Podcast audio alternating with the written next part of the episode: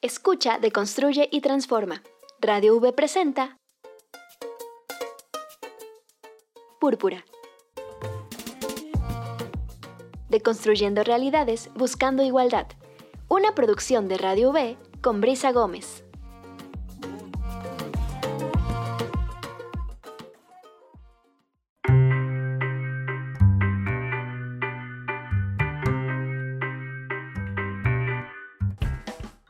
Muy buen día. Les damos la bienvenida a esta emisión de Púrpura. Estamos transmitiendo desde Radio Universidad Veracruzana en el 90.5 de FM. Y en esta ocasión nos da mucho gusto tener como invitada a Jazz Bustamante. Ustedes ya la han escuchado aquí en Púrpura. Y hoy la tenemos porque vamos a platicar un tema que pues es bastante lamentable, pero es necesario hablar acerca de él, especialmente, bueno, pues por la situación y el contexto que se ha presentado durante los últimos meses en el país y particularmente en el estado de Veracruz, que es el tema de los crímenes de odio. Por supuesto, eh, nos pueden escribir, ya saben, a Radio V o la radio arroba v.mx y por supuesto seguirnos en el 90.5 de FM en línea y a través de la app. Jazz, ¿qué tal? Bienvenida, ¿cómo estás? Hola Brisa, muchas gracias por la invitación a ti y a todo tu auditorio. Aquí atenta. Gracias, Jazz. Y bueno, pues platícanos un poco, hablemos acerca de los crímenes de odio. hemos eh, pues platicado en muchas ocasiones acerca de este tema, pero siempre es importante eh, para quienes no les ha quedado claro o todavía tienen alguna duda sobre qué significa un crimen de odio, ayúdame por favor a definir qué significa esto. Bueno, los crímenes de odio son todos aquellos, em, pues, crímenes, valga la redundancia, el pleonasmo, cometidos hacia un grupo eh, en específico, ¿no? Ya sea un grupo étnico, ya sea un grupo eh, de las disidencias sexuales, ya sea un grupo de mujeres, un grupo específico cultural, em, pueden ser obviamente em, de cualquier parte del mundo y con ciertas especificidades, ¿no? En este caso, los crímenes de odio motivados por la homofobia, la transfobia, la lesbofobia, Em, le llamamos crímenes de odio así nada más en muy corto, pero son crímenes de odio motivados por la homofobia, la transfobia, la eh, bifobia, pero que lleva implícito la orientación sexual o la identidad de género de las víctimas como uno de los factores detonantes para que este crimen eh, o estos actos de violencia estén más recrudecidos. En palabras de asentados es que tiene que estar implicada que esta persona se, se, se defina o, se, o se autonombre a sí misma como parte de este grupo poblacional, el LGBTI más o disidencias sexuales. Gays, trans, lesbianas, em, queers, ¿no? Todo, no binario, todas estas personas eh, disidentes sexuales. Pues bien, ya entendiendo que las disidencias sexuales es un grupo específico, hay que entender que estos eh, crímenes eh, pues, pues de odio, en su gran mayoría en México, pues están motivados, en el mundo, ¿no? Pero específicamente en México están eh, este, definidos, no, no me atrevería a decir definidos, motivados en su gran mayoría por causales agravantes en los casos. Y entonces por eso, al estar implicadas por lo menos dos causales agravantes, eh, desde las organizaciones eh, de la sociedad civil le llamamos crímenes eh, de odio por orientación sexual, identidad de género, expresión de género de las víctimas. ¿Cuáles son las causales? El odio con que son cometidos, la hazaña con que son cometidos, el abuso sexual en alguno de los casos, la, la ridiculización de los cuerpos ya aún, este, aún ya, ya cuando están los cuerpos ya cuando son asesinados o asesinados, pero puede ocurrir un crimen de odio aunque no exista un asesinato, ¿no? La ridiculización de su identidad de género, orientación sexual o expresión de género. Esto, uh, como tú lo dices, también va implícito el tema de eh, la violencia, las violaciones que se dicen correctivas, por ejemplo, ¿no? También es un crimen de odio, claro. Los golpes, de tortura además. además, ¿no? Y que bueno, no en todos lados está reconocido en los códigos penales, ¿no? Se les ve como homicidios, se les ve como lesiones, como violencia sexual. No hay un tipo definido eh, en los códigos penales, al menos no en todos lados, ¿no? No, son por lo menos 15 estados de la República Mexicana que tienen legislaciones estatales, pero una de las cosas que hablábamos hace dos años, por ejemplo, eh, era que se debe de, solicitar mesas de trabajo a nivel nacional, porque la articulación tiene que ser nacional. Ya ha habido articulaciones nacionales cuando hicimos la huelga de hambre y, un año antes, pero después de eso vino el tema de la pandemia y, como que todo, todo se quedó en modo pausa, ¿no? ¿Y por qué es importante que exista una, articulación nacional? Porque así como la lucha del tema de eh, lograr una definición jurídica del feminicidio fue muy complicado para llegar a ese punto, es lo mismo que ocurre con los crímenes de odio. por ejemplo, cuando me buscaron unas universidades y, grupos de abogados el tema jurídico para Nayarit, Nayarit o Colima, que decían, eh, vamos a tipificar y a llamar el nombre transfeminicidios para que vayan incluidos en el tema del feminicidio. Y les decía, no es que seamos menos o más mujeres, pero el tema de los transfeminicidios tienen que ir incluidos con el, el, tipo, el, tipo jurídico de crimen de odio por identidad de género, orientación sexual, expresión de género. ¿Por qué? Porque al tú poner a las mujeres trans con las mujeres cisgénero en general, eh, no creas estadísticas, no creas eh, lo que necesitamos y lo que necesitamos son datos duros, no son estadísticas.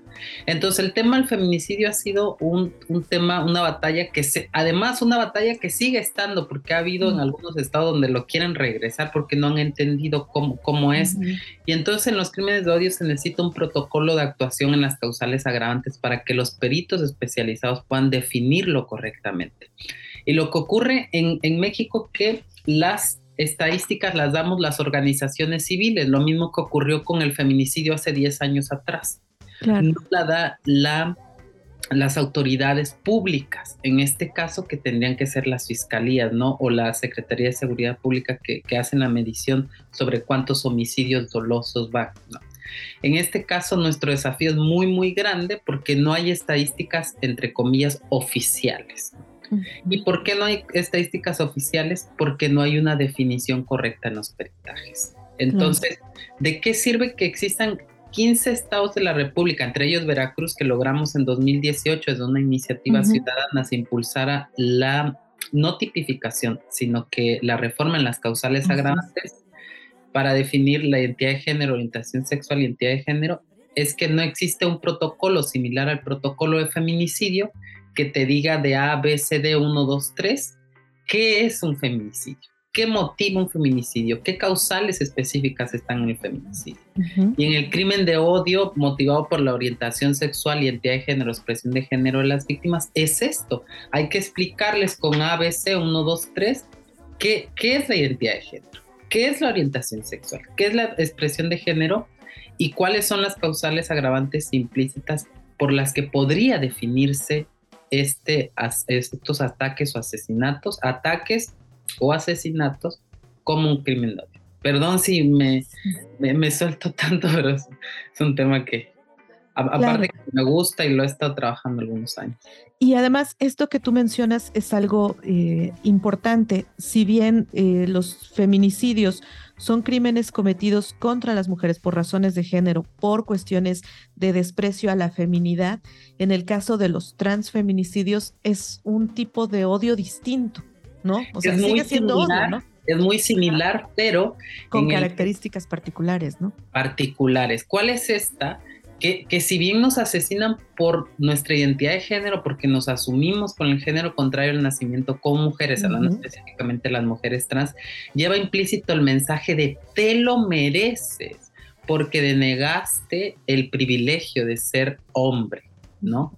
Denegaste esto. Y entonces hay, hay ahí un, tipo de eh, discurso en los ataques muy particular eh, y, y que comparten muchos casos como la mutilación de los genitales. En Veracruz hemos tenido algunos casos como el último que recuerdo así más fuerte fue esta chica, una mujer trans, trabajadora sexual en Poza Rica, que le, con una este, arma blanca le cercenan parte del ano y parte de los genitales.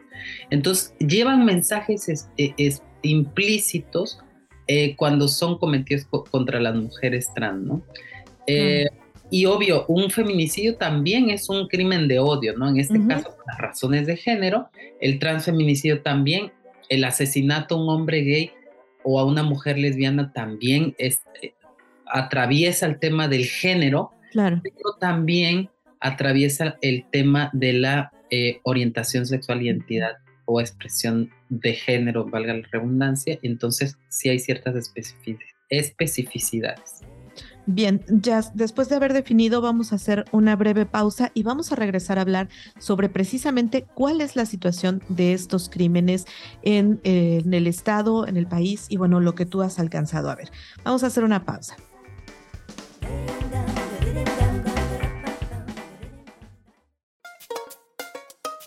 Púrpura, deconstruye y transforma.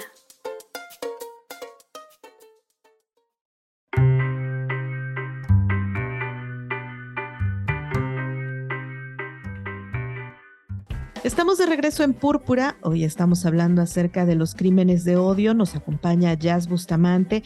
Y bueno, Jazz, después de haber definido qué es, qué es esto, qué es un crimen de odio, yo creo que la pregunta que viene es, eh, ¿qué es lo que está pasando en nuestro país, en nuestro estado? Hay eh, los medios todos los días están dando cuenta acerca de estos casos y bueno, incluso tú a través de las redes sociales has estado llamando la atención sobre estos casos que están ocurriendo y que no paran y que pareciera además que tristemente la violencia va en aumento dentro de estos crímenes y que cada vez son más sangrientos, son más este pues son más crueles en algunas ocasiones, ¿no? ¿Qué es lo que ves tú? ¿Qué es lo que está pasando? Yo, yo estoy viendo una una prevalencia, ¿no? Quienes llevamos ya algunos años en esto vemos prevalencia en los casos. Para algunas personas dirán, van a aumento, no van a aumento, y, y lo más peligroso es que, son prevalentes. ¿Qué quiero decir con prevalentes? Que desde hace 10 años a la fecha, o sea, las cifras ni suben ni bajan, sino que están en unos niveles de 3, tres casos más, 5 menos, 2 más, 3 menos y eso, eh, eso nos muestra en los indicadores de, medición, en los diagnósticos cuantitativos o cualitativos, que no se está trabajando en el tema. En palabras de centavos, cuando hay una prevalencia en, un, en, un, en una problemática es que no se está trabajando. Y la realidad es que las fiscalías generales de los estados en el país, y hablando específicamente de Veracruz, no están trabajando este tema. ¿Por qué no lo están trabajando? Porque no hay estrategias, ¿no? No hay estrategias preventivas ni hay estrategias en lograr una eh, eh, correcta investigación, peritaje en los casos y pues justicia de los casos, ¿no? Entonces, eh, son múltiples factores. ¿Qué está pasando? Que hay polarización en el país, que somos o que es un país México de casi 30 millones de habitantes, por ahí algunas estadísticas, otros dicen que que 120 millones. La cuestión es que es un país muy diverso, muy grande eh, y con una eh, cultura patriarcal y machista muy enraizada y poco, poco se habla de educación sexual integral. Entonces son varios factores. Por un lado está el factor de no hay educación sexual integral sobre el tema de las disidencias sexuales, se sigue justificando el odio, las bromas crueles, desde las bromas muy crueles y sarcásticas. Hace un rato estaba yo en Twitter eh, comentando con un chico que dice que él es gay, pero no es bla, bla, bla, no es marica y no es obvio. Y luego me pone otro, pero es que es sarcasmo, le digo, pero no puedes jugar con ese sarcasmo porque es una narrativa y, es, y, es, y son palabras y las palabras llevan implícito un mensaje. Y el mensaje es que hace ver que los gays que son afeminados son menos, que merecen ser atacados, golpeados, porque son menos, porque el que es masculino, él, aunque sea gay, pero es masculino, él está dentro de un privilegio, ¿no? Que es el sistema patriarcal machista. Entonces, em, también a un lado le ponemos el tema del crimen organizado, no hay que dejarlo atrás, es un, tema muy delicado, a, mí me bueno, a mí me ha llevado a salir del país a, abordar temas como cuando está implicado el crimen organizado, pero es muy particular también, es que muchas personas de la diversidad sexual ejercen el trabajo sexual o, trabajan en algunos centros nocturnos y hay cobro de piso y hay estas cosas que, que, ya las sabemos en México que existen desde hace algunos años, no es algo nuevo, pero también esos factores influyen, ¿no? Pero yo creo que lo que ha venido a acrecentar más la violencia ha sido esto de la polarización de... Eh, la homofobia y la transfobia, como que avanzamos tres pasos, pero traemos el discurso de los 70 y los 80 nuevamente, de que si las mujeres trans deberíamos de ser consideradas mujeres, de que si las gays, trans y lesbianas deberían de casarse, sí, pero de adoptar no. Discursos que creíamos ya estaban como que ahí, ¿no? Eh, eh, ya trabajados y ya trascendidos, se vuelven a traer nuevamente a la agenda pero porque son agendas de grupos, ¿no? O de izquierda o de derecha, o progresistas o conservadores, pero además los derechos humanos hay que entender no son ni izquierda ni de derecha, ni de conservadores, ni de, ni, de, ni de liberales. Los derechos humanos de las disidencias sexuales son eso, derechos humanos y nos pertenecen por el simple hecho de ser humanos. Entonces no tendría que estar de, en debate si son de derechas o de izquierdas, pero las agendas así se mueven y lamentablemente eso también es uno de los factores que convergen a esta violencia generalizada. Y bueno, sobre la violencia eh, con la que se han estado ejerciendo estos casos, eh, tú mencionabas hace algún momento un par de ejemplos de, de las situaciones que se habían enfrentado. Sin embargo, bueno, pues eh, esto habla mucho acerca de ese odio que hay en contra de las personas de la diversidad y eh, pues el tipo de lesiones que se ejercen antes, durante o después de la muerte de estas personas, habla mucho acerca de ese odio. Habla de nuestra construcción sociocultural y de la realidad social que estamos viviendo, ¿no? Estamos en 2022 y podríamos decir que eh, estamos ya muy avanzadas y avanzados en el tema de la, agenda y se habla hoy en día mucho de las personas no binarias, de las personas queer. Vemos en lo más alto a Kim Petras, una cantante transalemana. Vemos a, a Sam Smith, que, que, empezó como un hombre heterosexual cisgénero cantando, luego dijo que era gay, luego no, luego ahora que es una persona no binaria. Pero vemos esas pequeñas aperturas y son personas blancas, son personas con recursos, son personas que vienen desde un cierto privilegio eurocentrista que no existe en nuestra Latinoamérica tan lacerada y vuelvo a repetir, tan patriarcal y machista, ¿no? ¿Y por qué vuelvo a esto mismo? Porque em, se está hablando de personas no binarios, pero la realidad es que lo trans aún no lo digieren mucho en América Latina lesbianismo, por ejemplo, se sigue justificando en muchos países de América Latina creyendo que se va a corregir a las lesbianas diciéndole te voy a presentar un hombre. O algunos en los casos extremos de abusarlas sexualmente porque creyendo que, con eso, con el abuso sexual, se va a corregir algo que no se puede corregir porque no es ninguna patología, ¿no? Y entonces ocurre, ocurre esto eh, con, el tema de los crímenes de odio muchos de los asesinatos a gays, trans y lesbianas son por personas que tienen reprimidos ciertas, em, ciertos aspectos muy, muy personales de su orientación sexual o de su identidad de género. Y entonces el odio, la hazaña con que son cometidos estos casos eh, es una proyección implícita del odio introyectado de sí mismo. ¿Qué quiero decir esto? Voy a poner un ejemplo muy trillado, aunque no lo es, pero muchos, aunque están hablando con ese tema de, Jeff, Jeff ¿no? De esta mm, serie de este chico asesino serial, ¿no? Muy, muy extremo. Este chico al final, si tú te das cuenta, lo que buscaba era una relación afectiva con esos hombres. Le daba seguridad sentirse cerca de otros hombres. Cuando los hombres se iban, en la psicología eh, clínica emocional empezaba a sentir un vacío. Y entonces él justificaba sus asesinatos, no sentía remordimiento, porque sentía que lo dejaba. Ocurre muy similar en muchos de los asesinatos a gays, trans y lesbianas. Hombres que son criados como machos y tienen que ser más machos que los machos.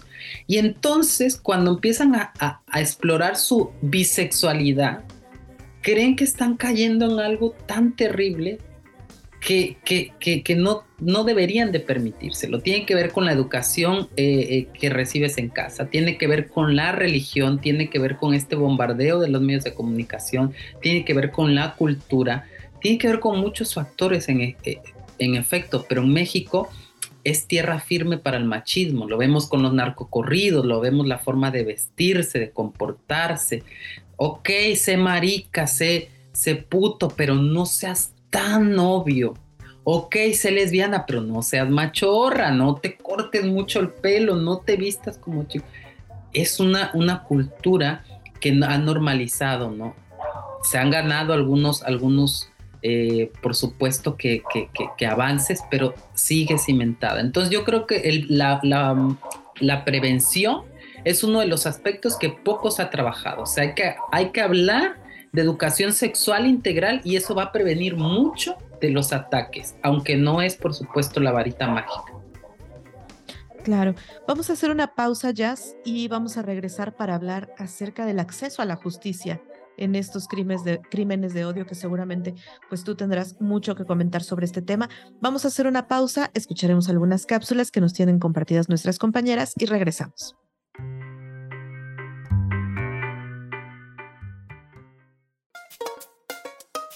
Púrpura, deconstruye y transforma.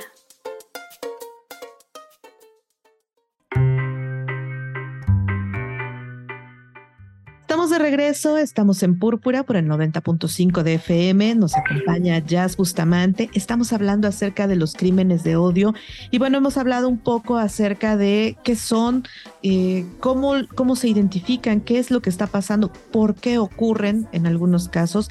Y bueno, Jazz, hablemos un poco acerca del acceso a la justicia, el tema de la impunidad muchos de estos crímenes quedan impunes, muchas de las eh, víctimas que enfrentan estas situaciones, además eh, de ser rechazadas en vida, son rechazadas también en la muerte por sus propias familias.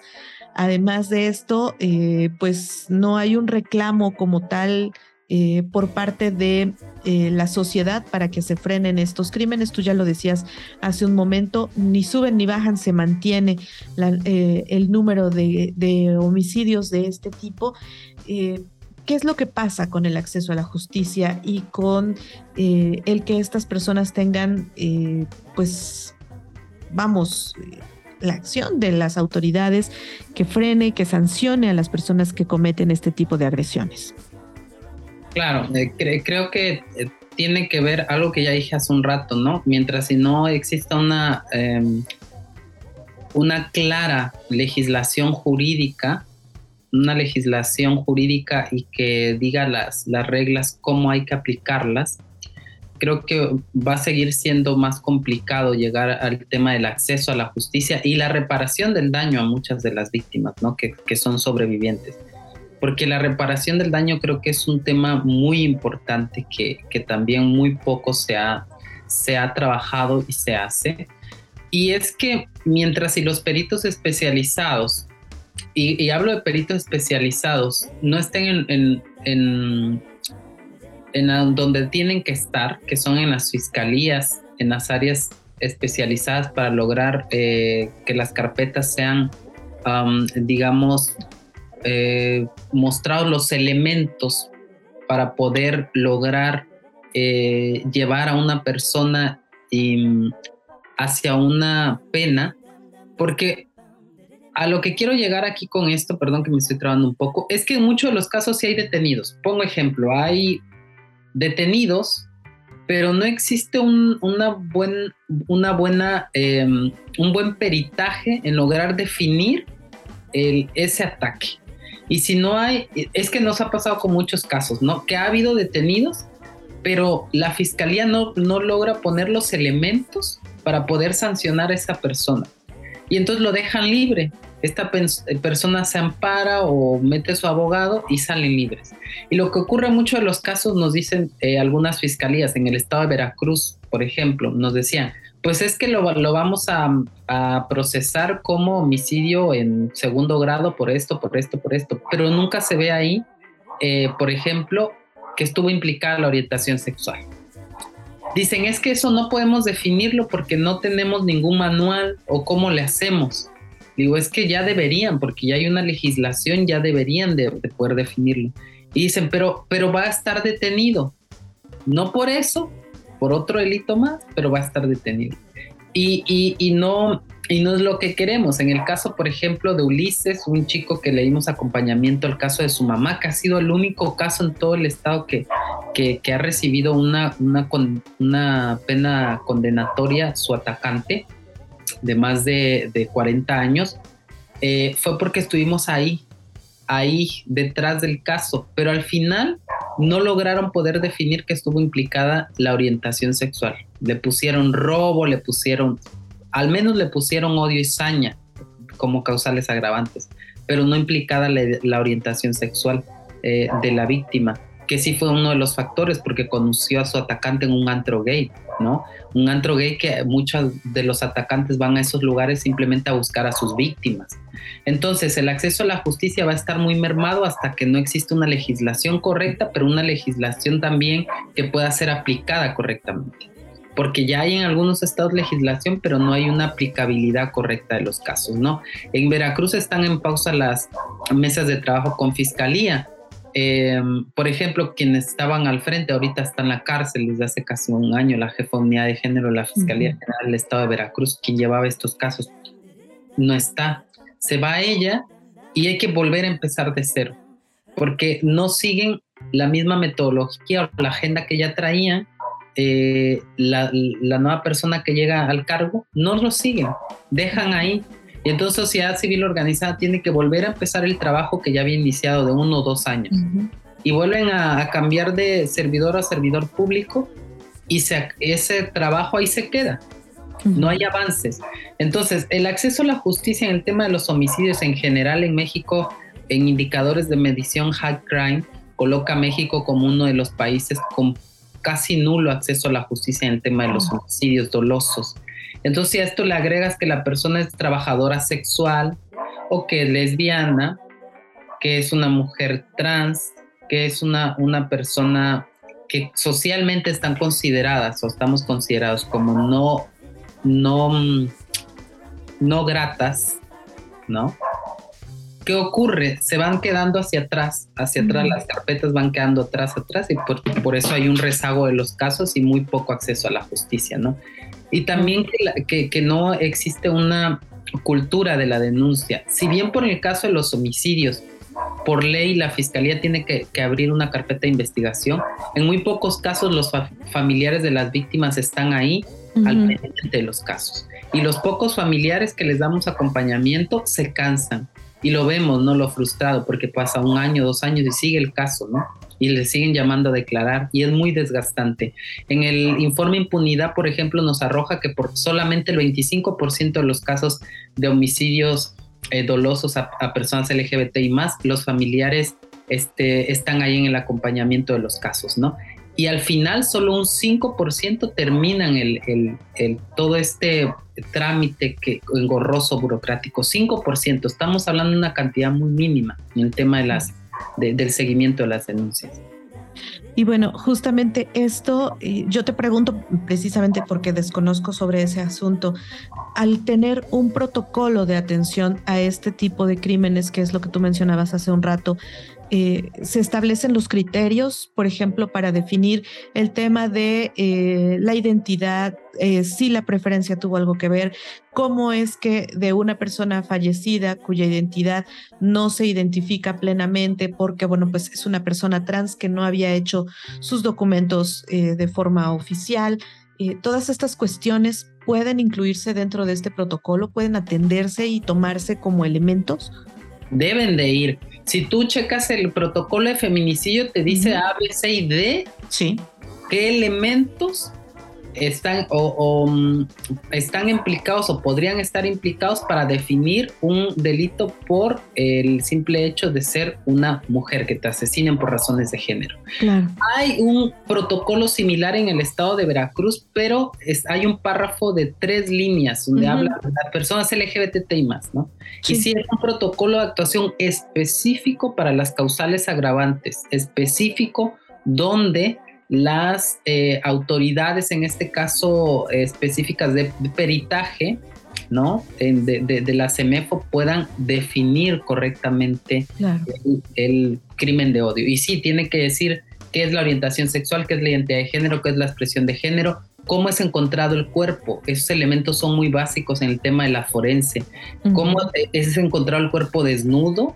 Hay abuso sexual, hay un arma, un arma este, blanca, hay algún juguete, algún objeto introducido en el cuerpo, hay una ridiculización, cómo se ha encontrado el cuerpo. Esta persona tenía una expresión de género masculina, femenina, si es así, en este caso a una mujer trans, por ejemplo, al, al caso de Alaska Contreras, le quitaron la peluca, sí, hay ahí un mensaje implícito, el cuerpo tirado a la orilla de un río, sí, hay otro mensaje implícito, enredado con un alambre de púas, sí, hay, la asfixiaron, sí, pero después de que ya la asesinaron hay también apuñalamiento, hay un arma mm. blanca. Y luego todavía se toman el tiempo de enredarlo en un alambre de púas. Ahí hay elementos muy claros.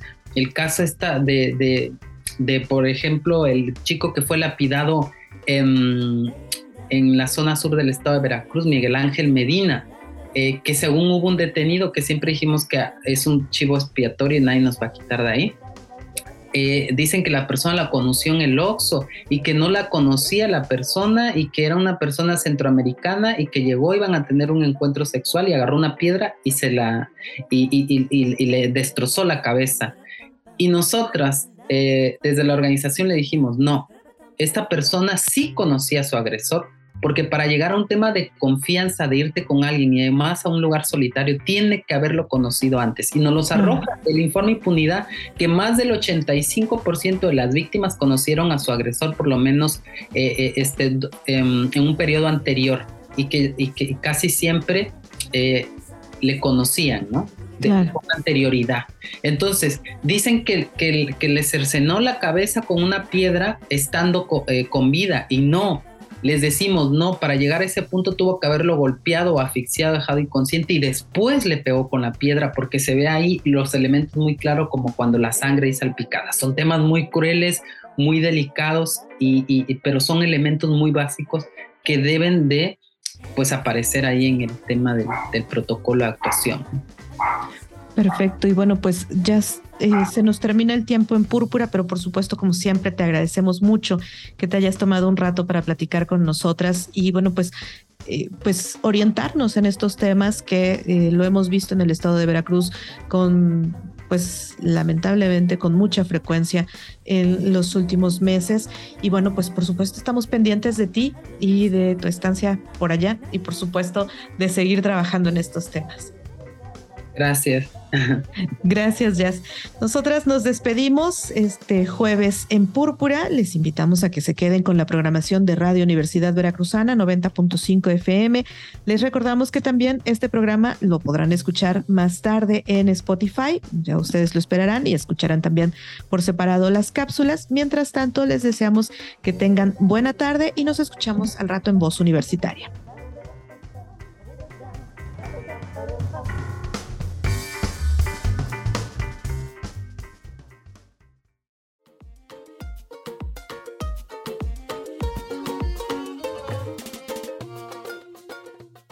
Las distintas realidades con perspectiva son contadas en púrpura.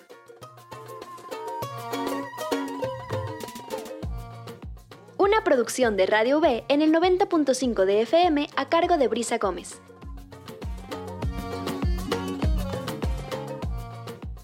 Nos escuchamos la próxima semana.